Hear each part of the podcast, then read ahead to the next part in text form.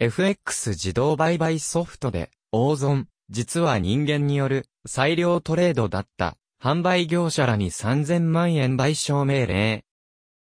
FX の自動売買ソフトを購入して入金したところ、想定していない人為的な裁量トレードが行われて、損害を受けたとして、購入客が販売業者とトレーダーを相手取り損害賠償を求めた訴訟で、新潟地裁は約3000万円の支払いを命じた。判決は6月12日に確定した。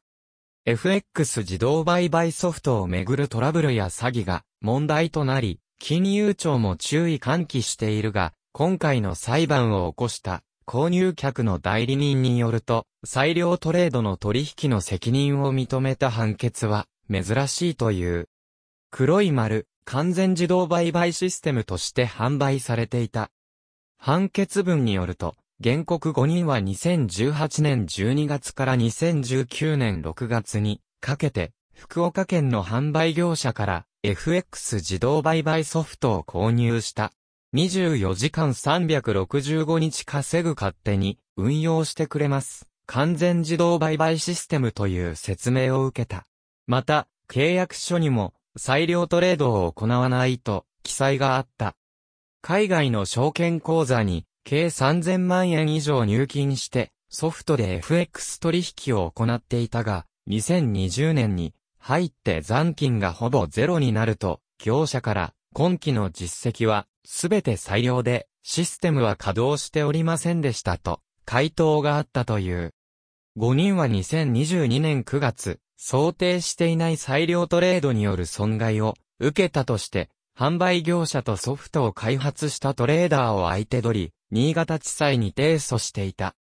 裁判所は、原告の主張を認め、残高が大幅に下落するとともに、取引数が大幅に増加した時期からトレーダーによる裁量トレードがあったと認定した。販売業者の関与も認めるとともに、それぞれ不法行為責任を負うと判断した。業者やトレーダー側は取引が増えるほど証券会社から手数料を得られるため、裁量トレードの動機があったと指摘した。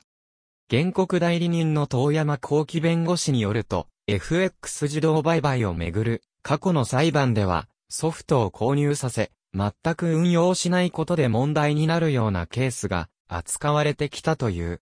今回は販売業者だけでなく、購入者と直接の取引関係のないトレーダーらを含めて裁量トレードの不法行為責任を認めました。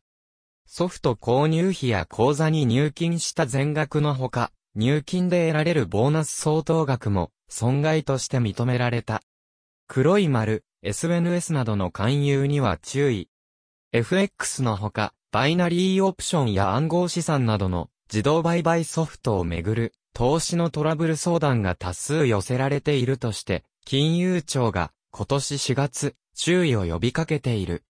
中でも目立つのは、SNS で知り合った人からの勧誘を通じて、投資した人からの相談だという。今回の原告らも先に始めた一人に誘われる形でセミナーに参加した。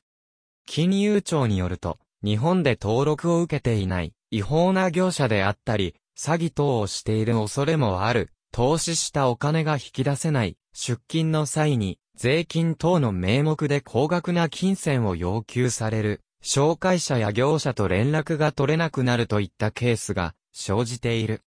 取引や契約の前には、金融商品取引業の登録を受けているか、確認したい。今回賠償が命じられた業者やトレーダーの会社も登録業者ではなかった。